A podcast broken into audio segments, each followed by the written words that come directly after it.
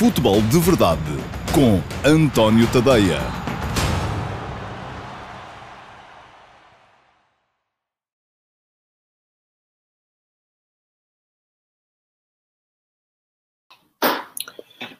Olá, muito bom dia a todos. Eu sou António Tadeia, estou o Futebol de Verdade, sexta-feira, dia 23 de outubro de 2020. Futebol de Verdade de regresso após uh, três dias de interrupção, terça, quarta e quinta, foram dias de folga que já tinha previsto há algum tempo. Um, aliás, até estava previsto ser quarta, quinta e sexta, mas houve aí outros uh, compromissos que me obrigaram a, a, fazer a coisa assim. De modo que, uma vez que já estou a trabalhar, estou de volta uh, para este espaço que habitualmente vai para o ar sempre ao meio-dia e meia, de segunda a sexta-feira semana uh, teve um, menos edições do que é habitual. Isto é, costuma ser de segunda a sexta, esta semana foi só segunda, com o rescaldo da, da jornada do fim de semana na Liga Portuguesa, e vai ser hoje, sexta-feira também, com o rescaldo dos jogos das equipas portuguesas nas competições europeias, ainda que estes eu os tenha visto de forma um bocadinho mais diletantística, porque não estava a trabalhar, um, vi ainda assim, uh, mas uh, não com a mesmo, o mesmo grau de exigência, naturalmente. Portanto, uh, vai ser uma abordagem até se calhar ligeiramente diferente. Ora bem, o facto de não ter havido futebol de verdade durante todos os dias desta semana levou-me também a cancelar o QA de amanhã. Uh, portanto, amanhã não vai haver QA, o que não quer dizer que vocês não possam deixar perguntas. Uh, o que acontece é que as perguntas que vocês deixarem nas caixas de comentários do futebol de verdade de hoje serão com certeza respondidas no direto uh, aquelas que o Rui Santos e o João Pires, que me estão a, a apoiar nesta edição, acharem que são mais uh, pertinentes ou que vêm mais a talho de foice. Um, as que não forem respondidas no direto ficarão na mesma uh, guardadas para serem submetidas a concurso, mas para entrarem no QA de amanhã a uma semana. Ou seja, um, não teremos QA esta semana porque seria uh, forçadote, não é? Apenas com duas edições de futebol de verdade estar ali a selecionar perguntas. Um, parecia quase o Campeonato da Europa de Futebol, em que uh, todas as equipas que tiverem 11 jogadores com duas pernas acabam por se qualificar. Um, enfim, brincadeira. Uh, mas uh, as perguntas ficarão na mesma, guardadas para o QA, mas da semana a seguir. Ora bem. Antes de entrar nos jogos deste final, de, desta ronda da Liga Europa, em duas coisas para uh, comentar ainda assim convosco. A primeira uh, diz respeito à uh, cada vez mais provável, segundo a imprensa pelo menos, transferência de Luciano Vieto para, o, para a Arábia Saudita. Vieto, que tinha sido apresentado na época anterior como grande arma de mercado do, do, do, Sporting, vinha do futebol espanhol, tinha feito uma grande época no uh, Villarreal, entretanto fracassaram no Atlético de Madrid, vinha de um período uh, mais ou menos uh, negativo um, ao serviço do Fulham, não fazia golos, estava numa fase má, veio para o Sporting e foi apresentado ainda assim como uh, uma uh, gigantesca figura de mercado, nunca me pareceu que, que o fosse, parece-me um jogador pouco competitivo. E o próprio facto dele, nesta fase da carreira, porque ainda não é velho, um, estar disponível para trocar o campeonato onde estava a tentar fazer uh, o relançamento da sua carreira, o campeonato português, ainda assim um campeonato de topo na Europa, uh, pelo exílio dourado na Arábia Saudita, já mostra muito daquilo que é Vieto enquanto competidor. Vieto é um jogador tecnicamente super dotado, uh, com cabeça e com capacidade de definição uh, ao nível dos melhores, mas que, do meu ponto de vista, pelo menos, uh, sempre que foi exigido mais dele, acabou por fracassar. E isso viu-se no ano passado, uh, naquilo que ele fez na equipa do Sporting, não foi nunca o polo aglutinador que o Sporting precisaria que ele fosse para juntar uma equipa que, sobretudo depois da saída de, de, de Bruno Fernandes, ou seja, para Vieto, enquanto houve Bruno Fernandes, Bruno Fernandes foi uma desculpa porque havia Bruno Fernandes, jogava na posição dele, ele não podia afirmar-se. Ah, quando se foi embora Bruno Fernandes, era porque a equipa era fraca, ele não tinha condições para se impor, ah, portanto, ah, ao fim e ao cabo, ele era bom demais para uma equipa, se calhar, na cabeça de alguns, para uma equipa que era fraca, mas fraca demais para uma equipa que podia ser boa. Portanto, eh, esteve sempre ali no limbo e acabou por nunca se impor no Sporting. Um, veremos se correspondem mesmo ou não à verdade as notícias que dão conta da sua transferência para a Arábia Saudita. Uh, vai ganhar muito mais dinheiro, com certeza, vai desistir de vez uh, da carreira de futebolista de topo que chegou a pensar-se que ele poderia vir a ser, uh, sobretudo depois daquela época extraordinária uh, no uh, Villarreal, ao lado do Gerardo Moreno, os dois no ataque, mas, um, sobretudo, parece-me que dali já não se recupera para seguir a ser jogador de topo. E o facto dele também desistir da luta pela titularidade neste Sporting, um, seja porque o sistema não lhe agrada, seja porque as, Uh, uh, eu acho até que Vieto, e já o disse aqui, era um jogador talhado para aquela função, a função de 9 uh, que Ruben Amorim idealiza no seu 4, no 3-4-1-2, vamos lá, em que tem um 9 mais móvel e tem depois dois avançados mais colocados sobre as alas.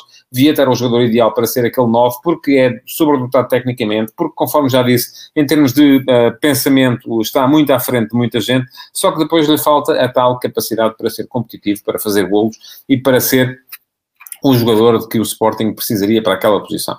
Não vai ser, aparentemente, vai embora, uh, passa a história apenas como um jogador que serviu para baixar o preço da transferência de Gelson Martins, uh, nunca tendo chegado a impor-se verdadeiramente no Sporting, da mesma forma que Gelson Martins também não se conseguiu impor no Atlético de Madrid. Portanto, mais valia terem ficado todos quietinhos, é aquilo que me parece. Bom, Uh, entrando na, na, E aliás, veio um bocadinho a talho de foice desta conversa acerca de Vieto, que terá uh, recusado, ou recusará, se for para a Arábia Saudita, a possibilidade de vir a ser, uh, de vir a recuperar a carreira numa liga de topo como é a Liga Portuguesa.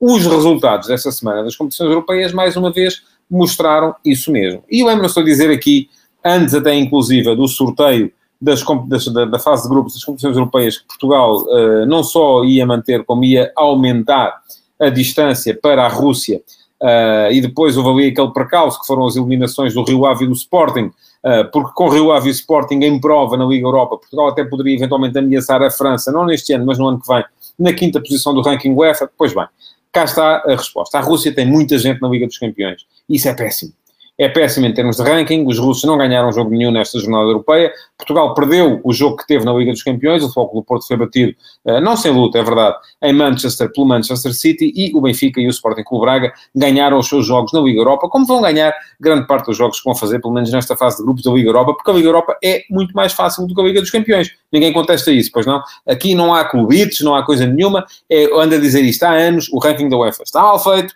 Um, não faz sentido nenhum uh, que, e ainda bem para Portugal neste momento, porque neste momento Portugal tem menos equipas na Liga dos Campeões. Uh, enquanto daqui para a frente vai ser se calhar ao contrário, vai ser uh, quando Portugal, uh, e Portugal já recuperou o sexto lugar, portanto, a partir do ano que vem, já poderemos ter a possibilidade de ser nós a ter três equipas na Liga dos Campeões, passando os russos para a posição em que nós estamos neste momento, e a partir daí, com certeza, vão ser os russos a beneficiar do facto de terem mais gente na Liga Europa e menos gente na Liga dos Campeões. Portanto, em termos de ranking, estejam descansados, só temos três equipas em prova, mas elas vão chegar perfeitamente para mantermos a sexta posição e para, além de 2021, uh, 22, em que Portugal já sabe que vai ter duas equipas diretas na Liga dos Campeões e uma na pré-eliminatória, 2022-23 vai ser igual. Vamos continuar a manter, um, suceda o que suceder, duas equipas diretas na Liga dos Campeões e uma na terceira pré-eliminatória. Portanto, boas perspectivas em termos financeiros para as equipas portuguesas, porque vem aí mais dinheiro. Depois, um, se quando lá chegarem vai ser mais difícil fazer pontos, vai. E foi isso também que se viu perfeitamente nos jogos uh, desta um, uh, eh, semana nas competições europeias. Vamos a eles então. Eu não vi todos, devo dizer. Uh, ontem, enquanto corria o Sporting Clube Braga EC, estava a viajar para Lisboa, portanto não, não consegui um, só vi o resumo mesmo, vi os golos, vi aquilo que me pareceu ter sido uma vitória segura do Sporting Clube Braga, algumas dificuldades até entrar o primeiro golo, aquela cabeçada uh, magistral do, do Galeno, mas depois a construção de um resultado uh, expressivo, um resultado que uh, significa aquilo mesmo que, que, que, significa, que é a superioridade clara do Sporting Clube Braga sobre esta equipa grega e do campeonato português sobre o campeonato grego, porque as duas equipas, se calhar, em termos de hierarquia hierarquias nacionais equiparam-se.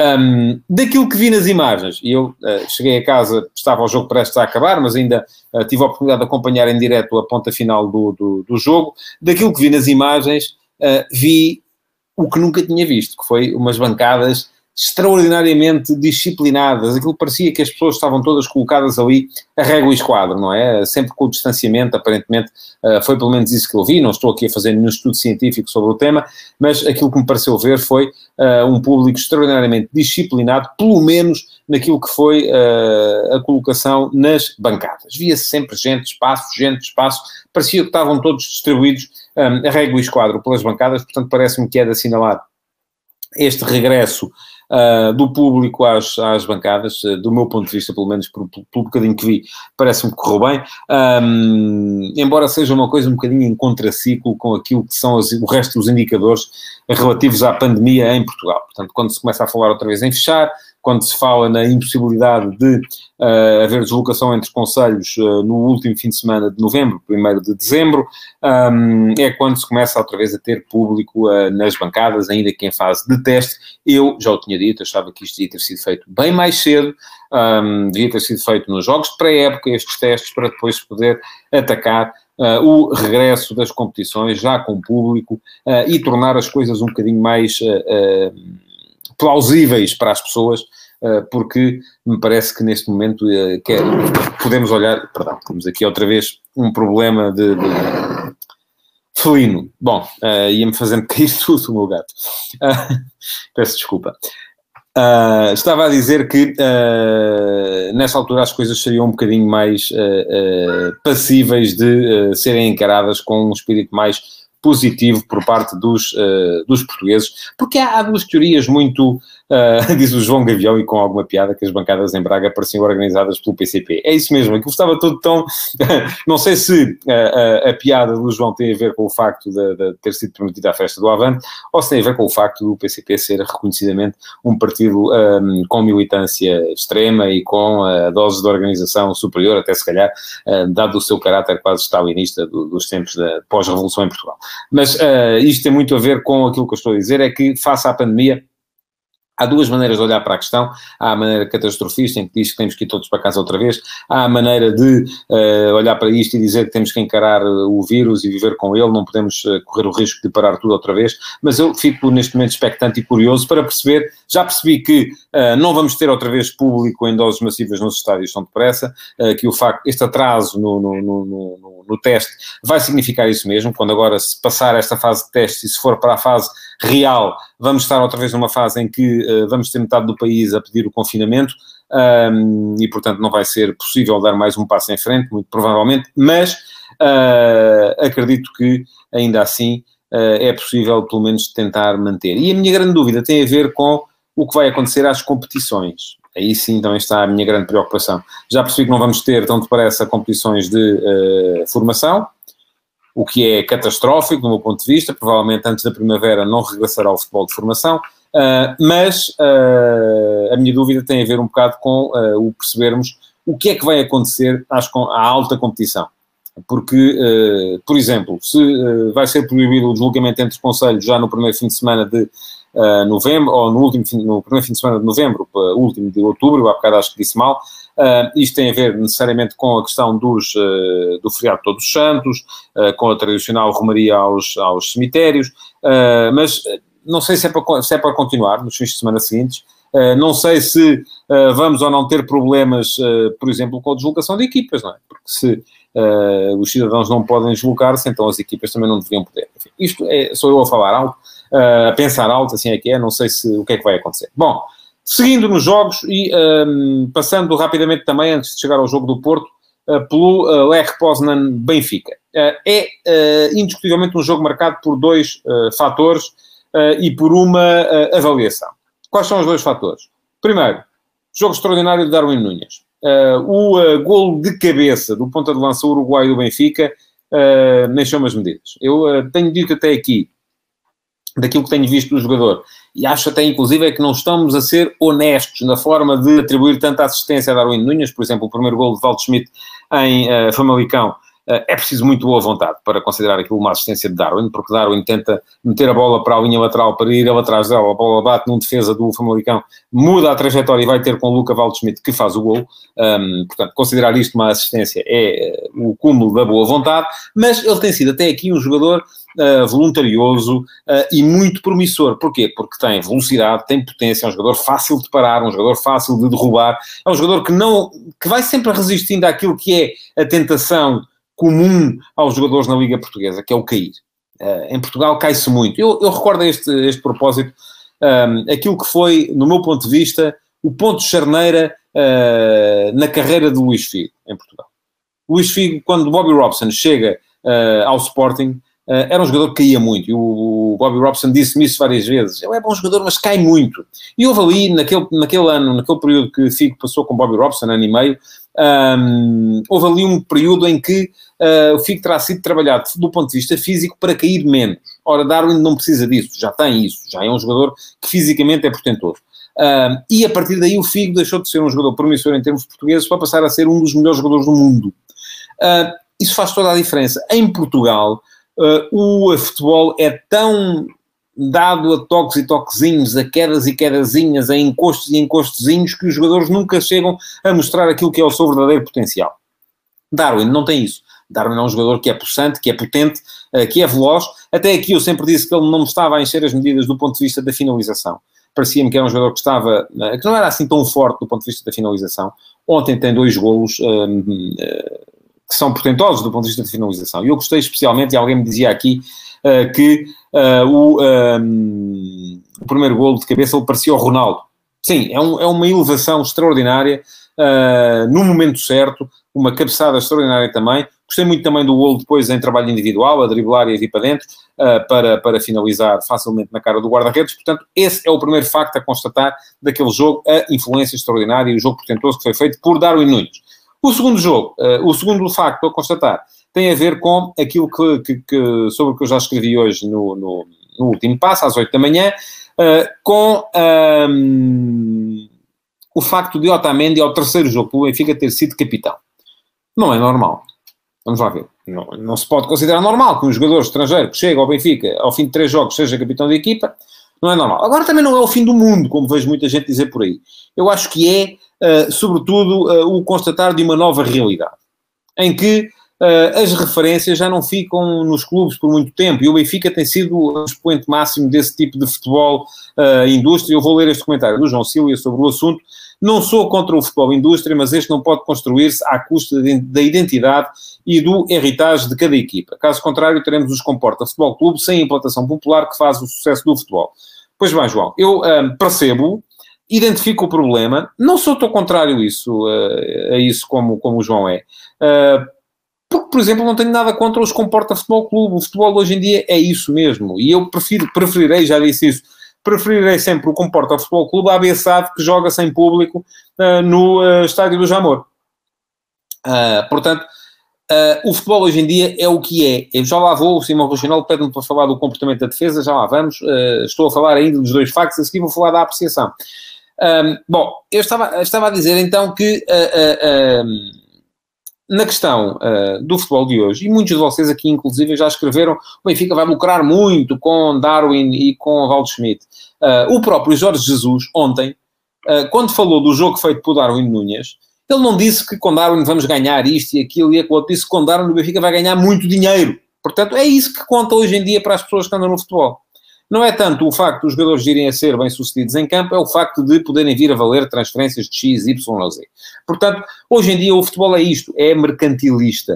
Uh, e uh, aquilo que temos que ter em conta um, é uma maneira de viver neste, nesta, nesta realidade. E o Benfica tem sido, já o disse aqui, o expoente máximo do futebol mercantilista em Portugal, porque é o clube que tem feito as transferências mais uh, pesadas, tanto a entrar como a sair, um, e por isso mesmo acaba por ser, se calhar, normal uh, que o Otamendi tenha sido capitão. Diz o Flávio Ferreira, o Jesus explicou o porquê do Otamendi ser capitão. Pois explicou, foi ele que escolheu. Ponto.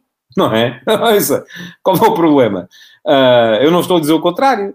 Uh, foi ele que escolheu. Ponto final. Agora, se isto fosse normal, e o Flávio parece-me, eu identifiquei ali três correntes no último passo que escrevi hoje, quem quiser pode ir ao antoniovideia.com ler, identifiquei ali três correntes e uma delas era a corrente da normalização. Isto é tudo normal. Não é normal. Não é normal, porque se fosse normal tinha acontecido mais vezes e nunca aconteceu. Isto é como um jogador chegar e fazer 5 golos num jogo. É normal. A gente pode dizer, ah, é normal porque ele é muito bom jogador. Uh, certo. Mas não é normal porque não acontece todos, todos os anos sequer, não é? Portanto, é uma situação anormal e esta também é. Não vos estou a dizer que é bom ou que é mau. Não, o facto de ser normal ou anormal não quer dizer que seja bom ou mau. Um jogador marcar 6 golos num jogo não é normal. E para a equipa dele é bom, para a equipa adversária é mau um jogador ser capitão ao terceiro jogo que faz por uma equipa não é normal. E não estou aqui a dizer que é bom ou que é mau. Não é normal. Só isso, mais nada. Depois se é bom ou mau depende da, da percepção de futebol uh, que cada um de nós tem. Por exemplo, o João Silva, que eu sei que é benfiquista, acha mal. Eu, porque aqui estou a ser imparcial, não acho bem nem mal. Acho que o treinador tem todo o direito de escolher e se acha que aquele é o jogador que melhor garante, que mais liderança garante, tudo bem, da minha parte. E também vos digo que se em vez do, de, de Otamendi o Jesus tivesse escolhido o Vertonghen, hoje o que seria a gente a dizer era que o Vertonghen não jogou uma capacidade de liderança extraordinária. Porquê? Porque não jogou no Porto.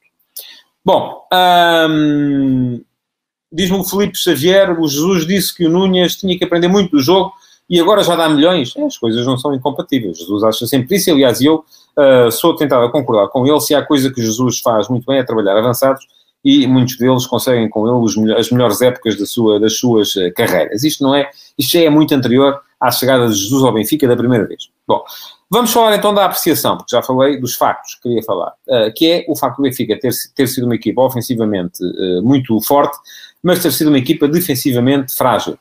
Uh, levou dois golos do leque, podia ter levado mais, aquela bola na barra uh, com um a um no marcador tem entrado, se calhar o jogo tinha sido diferente.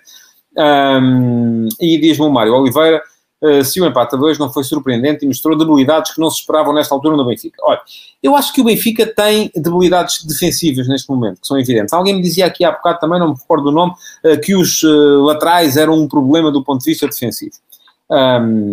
Enfim, Sim e não. Sim, porque tanto Grimaldo como Gilberto são jogadores muito ofensivos. São jogadores que, conforme Jesus disse do Gilberto na, ainda na, no final do último jogo de campeonato, uh, em Vila do Conde contra o Rio Ave, têm que aprender ainda muito relativamente aos posicionamentos sem bola. E eu acho que esse é o principal problema defensivo deste Benfica. Não é tanto até, conforme aqui alguém dizia, o facto do meio campo um, ser um passador do ponto de vista defensivo quando jogam o Gabriel e o Tarab. Uh, enfim, não é tanto um passador, é um meio campo que arrisca muito ofensivamente e as coisas estão ligadas porque o jogo é uno, o jogo é só um. Uh, as equipas atacam em função daquilo que defendem e defendem em função daquilo que atacam. Que atacam. Portanto, é isto. Uh, o Benfica, se jogar com Gabriel e Weigl, como chegou a jogar no jogo de ontem, quando já estava em vantagem, é uma equipa que ofensivamente não dá o mesmo rendimento. Se jogar com Gabriel e Tarap, ainda assim é uma equipa que defensivamente é mais dada a duelos do que é, por exemplo, com Weigl e Tarap. E aqui o, fato, o, o, jogador de maior influência é o Tarap, porque é um jogador que ofensivamente arrisca muito e, portanto, é importante. Se jogar uh, com Weigl e Tarap, é uma equipa que uh, perde em termos de agressividade defensiva aquilo que ganha em termos de capacidade ofensiva. Pergunta-me o Pedro Miguel Stark porque é que será que Jesus prefere Gabriel a Weigl? Do ponto de vista defensivo, notei que a compensação dos alas aos laterais não funcionou bem. Sim, um, o grande problema do Benfica neste momento, em termos defensivos, está, no meu ponto de vista, na largura é uma equipa que tenta fechar muito por dentro e que, com equipas que são capazes de fazer variações de flanco, como o Benfica, como o Lé ontem foi capaz de fazer, sofre bastante, uh, sobretudo por exposição uh, dos, nas costas dos laterais. Foi isso que aconteceu ontem. E aqui, enfim, vamos lá ver. Não é o meio-centro que tem que andar a compensar ora à esquerda, ora à direita. Isso não funciona assim. A equipa tem que ser compacta. Uh, diz o Josias que o problema não são os laterais, são os alas que não defendem. Ontem nem foi tanto assim porque uh, ontem o Pizzi é um jogador que não avança tanto, não é um jogador conhecido pelo, pela capacidade ofensiva, mas é um jogador que não avança tanto, uh, não é um jogador conhecido pela capacidade defensiva, quero dizer, mas é um jogador que não avança tanto, e perguntam ao Pedro Barbosa como é que Rafa não é titular neste Benfica. Não foi titular ontem precisamente por isso, porque o Benfica não quis ter uh, muitas vezes um 4-2-4, quis ter mais um 4-4-2 com, porque Pizzi encosta mais ao meio campo. Um, mas do outro lado o Everton até foi um jogador que, que, que defendeu. Uh, são tantas perguntas sobre o Benfica que se continuo a responder a todas, não consigo chegar ao foco do Porto em tempo útil. Bom, mas estava a dizer que uh, o grande problema do Benfica em termos defensivos é uh, a sobreexposição nas costas dos laterais, sobretudo do, do, do, na largura, e é também a falta de definição de posicionamentos em termos de linha defensiva, e aqui o facto do Benfica jogar com dois centrais uh, novos, uh, novos em termos de clube, em termos de ideias de Jorge Jesus, não novos em termos de idade, como são Vertonghen e uh, Otamendi, também vai naturalmente implicar que haja aqui algum, algum desconhecimento dos posicionamentos. para quem não sabe, o central do lado contrário da bola é sempre o central uh, mais importante em termos defensivos. E uh, o Benfica, quer o ataque seja pelo lado esquerdo, quer seja pelo lado direito, tem sempre um central novo em termos de ideias de Jorge Jesus a definir os posicionamentos. Portanto, uh, daí também que as coisas sejam, tão, sejam neste momento tão permeáveis como, como, estão a ser, como está a ser o Benfica do ponto de vista defensivo. E pronto, vamos passar ao jogo do Porto, ainda para falarmos um bocadinho dele. Uh, porque o Porto foi a única equipa portuguesa que perdeu, também foi a equipa que jogou com o adversário mais forte e ainda assim deu uma réplica muito, muito interessante ao Manchester City. Um, Parece-me, porque eu sei que querem que eu fale disto, que o Porto teve alguma razão de queixa da arbitragem. Um, não vou falar sequer daquele pretenso penalti de uh, João Cancelo sobre Pep, porque uh, de repente aqueles que achavam que uma mão nas costas não era falta, agora passaram a achar que era, e isto tem a ver necessariamente com o lance entre o Zaidu e o Pedro Gonçalves no Sporting Porto, e aqueles que achavam que era, agora passaram a achar que não era. Enfim, eu continuo a achar a mesma coisa, cai-se muito. Cai-se muito em Portugal e aquelas faltas, às vezes são marcadas a meio campo, não são marcadas na área, e os jogadores têm que se habituar a cair menos o problema é que muitas vezes eles, sobretudo quando jogam nos grandes, nos jogos do campeonato português, uh, são recompensados por cair muito. E esse é que é o problema da arbitragem em Portugal, é o excesso de faltas que se marcam, uh, sobretudo a, a, favor das equipas que têm mais poder. Pronto, mas ainda assim, em termos de arbitragem, acho que o Porto teve razão de queixa numa questão, que é a questão de, de, da grande penalidade assinalada a favor do Manchester City, porque há de facto uma falta sobre Marchesini anterior à falta do Pep. Portanto, ali parece-me que era falta a favor do Porto e não penalti, e aquele golo teve muito a ver com aquilo que foi o decurso do jogo a partir daí, uh, porque uh, o Porto estava a ganhar por 1 a 0 e levou 1 a 1 logo 3, 4 minutos a seguir. Isto faz toda a diferença. Uh, faz, de facto, toda a diferença. Ora bem, o mais interessante no jogo do Porto uh, foi uh, a abordagem de Sérgio Conceição ao jogo. O Pep Guardiola disse que o Sérgio fez um decalque daquilo que foi o sistema do Leicester quando foi ganhar por 5 a 2 um, ao Etihad aqui há umas semanas, uh, com três centrais, um, três centrais e depois dois laterais. Portanto, era mais um 5-4-1 do que um 3-4-3 porque os laterais uh, encostavam muito atrás. Pergunta-me o Josias Martins se eu não acho que o Porto foi muito defensivo. Não, não acho. Acho que o Porto abordou o jogo da forma certa. Um, acho que os três defesas, ou os três centrais, são precisamente para uh, contrariar os três avançados do City, pedindo aos laterais depois que fechassem e que tornassem o espaço interior ao espaço entre central e lateral menor um, para dificultar aquilo que, são, que é o jogo mais habitual do City, que são aquelas tabelas uh, no corredor central e no espaço interior, muito próprias daquilo que é o jogo à, à, à Guardiola. O problema do Porto não foi ter sido muito defensivo. O problema do Porto foi ter perdido um, concentração e agressividade à medida que o jogo ia decorrendo e, sobretudo, é uma equipa que ainda perde muito quando sai o Luís Dias. Um, para todos aqueles que, uh, e diz-me o Filipe Rubins Xavier, falta ao Porto explosão e velocidade, 45 minutos de fogo do Dias é pouco. É, e para todos aqueles que achavam que com a chegada dos reforços que aí apareceram, Luís Dias era jogador para encostar, os últimos dois jogos mostraram que não. O que a equipa caiu quando ele saiu.